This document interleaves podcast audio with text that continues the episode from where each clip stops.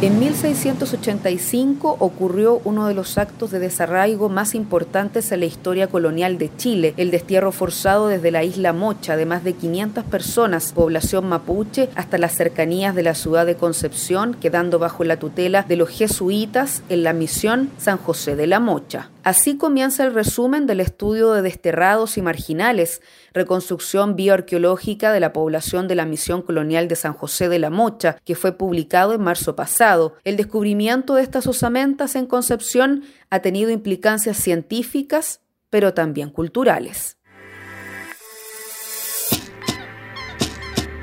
A pesar de que la presencia de hallazgos en la zona era conocida, en 2016 y en el contexto de la construcción del Templo Concepción de la Iglesia de Jesucristo de los Santos de los últimos días, el Consejo de Monumentos Nacionales solicita la realización de una intervención arqueológica en la Quinta Yungue. Los resultados se revelaron la presencia de un sitio de 807 metros cuadrados donde se identificaron dos sectores, uno habitacional y otro funerario en este último caso con el registro de 127 individuos que estaban distribuidos en 26 entierros primarios y 50 secundarios. En entrevista con Diario y Radio Universidad de Chile, la directora ejecutiva de la Corporación Mapuche Tragún en Concepción, Catalina Alvarado Cañuta, recordó que las primeras conversaciones con el representante de la Iglesia fueron por correo electrónico.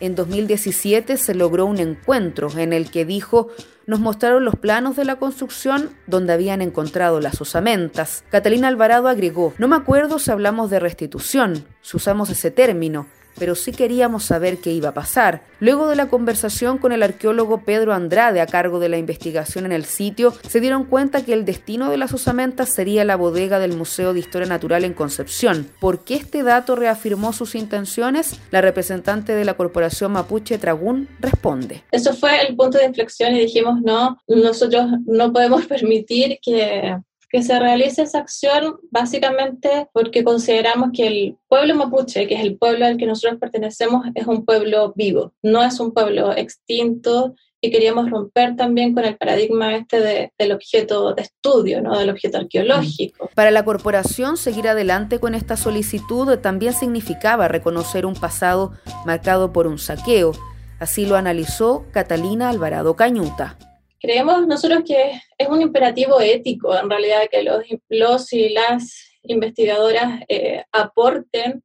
Creemos que es, lo, lo justo y es lo necesario. Durante mucho tiempo, investigadores e investigadoras han realizado un saqueo y un eh, extractivismo epistemológico eh, a los pueblos y a las comunidades, y en ese sentido ha habido un, un, beneficio tributado solo a la academia, a los investigadores y a círculos y a espacios que no benefician directamente a las comunidades. Reconocen que en este caso se revierte porque cuentan con la disposición de Pedro Andrade para trabajar como un aliado, porque aporta al rescate de la memoria y la identidad penquista, visibilizar una historia de despojo y de forzar a parte de un pueblo a vivir una vida que no le correspondía, advierten desde la corporación. Cuando llega el momento de acceder a las osamentas, se dan cuenta que debían seguir adelante con la restitución. Catalina Alvarado nos cuenta su recuerdo durante esa tarde en las oficinas de Pedro Andrade. Y él nos iba contando cuestiones más técnicas, ¿no? que eran muy, muy interesantes de, de conocer para nosotros que no somos del área, pero también muy fuerte encontrarse con, con esta historia que, que, es una historia no muy distinta de lo que ocurre actualmente, ¿no? Había, me acuerdo que había un cráneo que tenía un proyectil y claro, Pedro nos explicaba y todo, pero podemos hacer, en ese momento hicimos muchas suposiciones de por qué ese cráneo tenía un proyectil Isla Mocha está ubicada en la actual región del Biobío, a unos 35 kilómetros mar adentro desde la desembocadura del río Tirúa. Esta referencia explica la atención que provocó en la época colonial y que quedó reflejada en una carta que escribió el entonces virrey del Perú, duque de La Palata, al gobernador de Chile, José de Garró. La preocupación que significaba para las autoridades virreinales la presencia creciente y sostenida de naves adversas a la monarquía ibérica en las aguas del Pacífico, revela el texto del 7 de marzo de 1684. Luego de décadas de conflicto y posterior al Parlamento y Acuerdo de Quilín, el destierro de la isla se llevó a cabo en 1685. En barco cruzaron al continente hasta el norte de la actual provincia de Arauco y trasladados por tierra hasta lo que se conocía como la misión San José de la Mocha, en el actual barrio de Pedro de Valdivia, en Concepción. Con el paso de los años, este espacio se va integrando al Concepción colonial, republicano y actual. Así lo relató el arqueólogo y académico de la Universidad de Concepción, Pedro Andrade. El primero es el terremoto de 1751, que obliga al traslado de Penco, a, o sea, de Concepción, que estaba en Penco, al Valle de la Mocha, donde está hasta el día de hoy. Y eso implica que, obviamente, la ciudad, la zona urbana, por una cuestión física, geográfica, ¿cierto? Queda mucho más cerca de la misión y eh, a la misión empieza a llegar, como dices tú, la gente del Bajo Pueblo.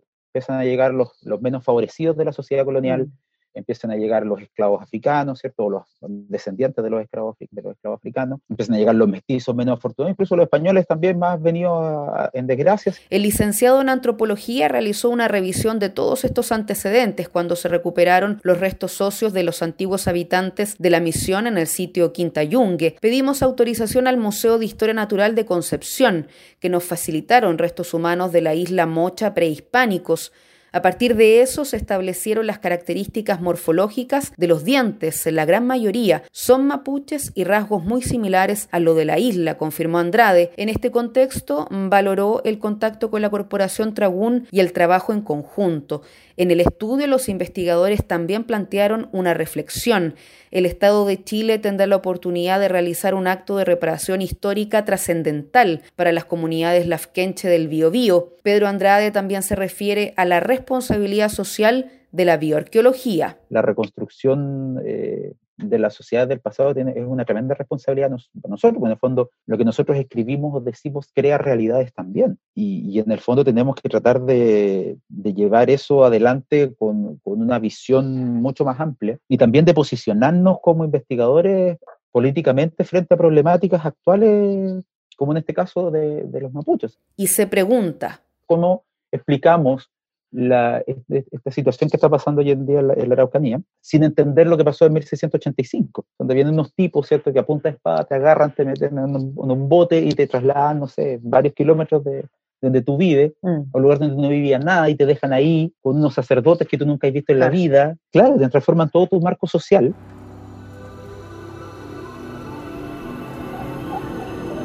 El 27 de noviembre de 2007, mediante una carta, la corporación informa al Consejo de Monumentos Nacionales que tiene conocimiento de estas osamentas humanas. La respuesta llegó unos meses después, el 24 de enero de 2018. El Consejo autorizó la mantención de los restos socios en las dependencias de la Universidad de Concepción a la espera de una propuesta para el reentierro. Eso nos llevó a un proceso de largas conversaciones de qué podíamos hacer y nos sentimos hasta ahora con una gran responsabilidad y que nos llevó a varios cuestionamientos en el camino, reflexionó Catalina Alvarado. Luego de pensar en múltiples destinos y posibilidades, los integrantes llegaron a un acuerdo, consultar a las personas sabias de su pueblo y buscaron a una machi. En 2019 se concreta ese encuentro. Recordó, la machi nos dice que por algo las osamentas llegaron a nosotros y que pidamos en Peuma, en sueños, o cual podría ser el destino. Desde la corporación afirman que es necesario ser respetuosos de todo el protocolo cultural, la forma probablemente como se hizo el entierro en el pasado y su camino al buen Humapu no había sido de la mejor manera para descansar.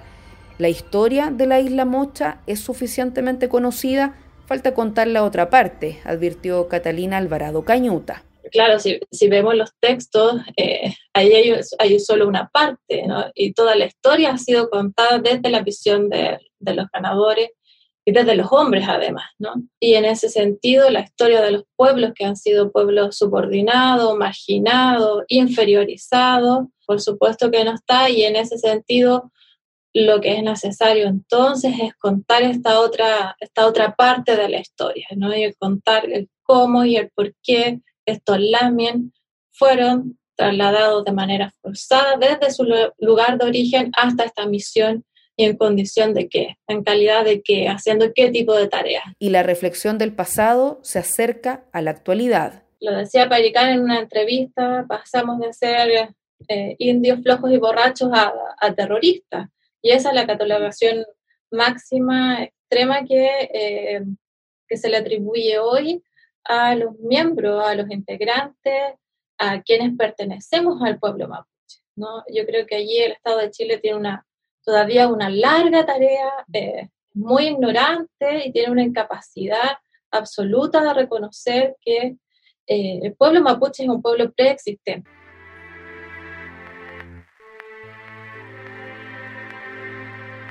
La Corporación Mapuche Tragún de Concepción se crea en 2014 reconociendo una diversidad en el territorio nacional, pero también al interior del pueblo mapuche. Mencionaron que hay muchas formas de entender lo indígena porque hoy día gran parte de la población mapuche también nació y vive en las ciudades. El reentierro será en un lugar en Concepción. Durante el segundo semestre de este 2020 siguen las conversaciones y hay una posibilidad en revisión. Para la Corporación Tragún se contará con la presencia de la machi la ceremonia y cuidarán quiénes son los y las invitadas. Destacaron que ese momento es importante desde el punto de vista espiritual, pero también como una reivindicación política. Para Radio Análisis, Diana Porras. Créditos, bandas sonoras, autor Chico y Bunster, préstamo Francisco Huichaqueo.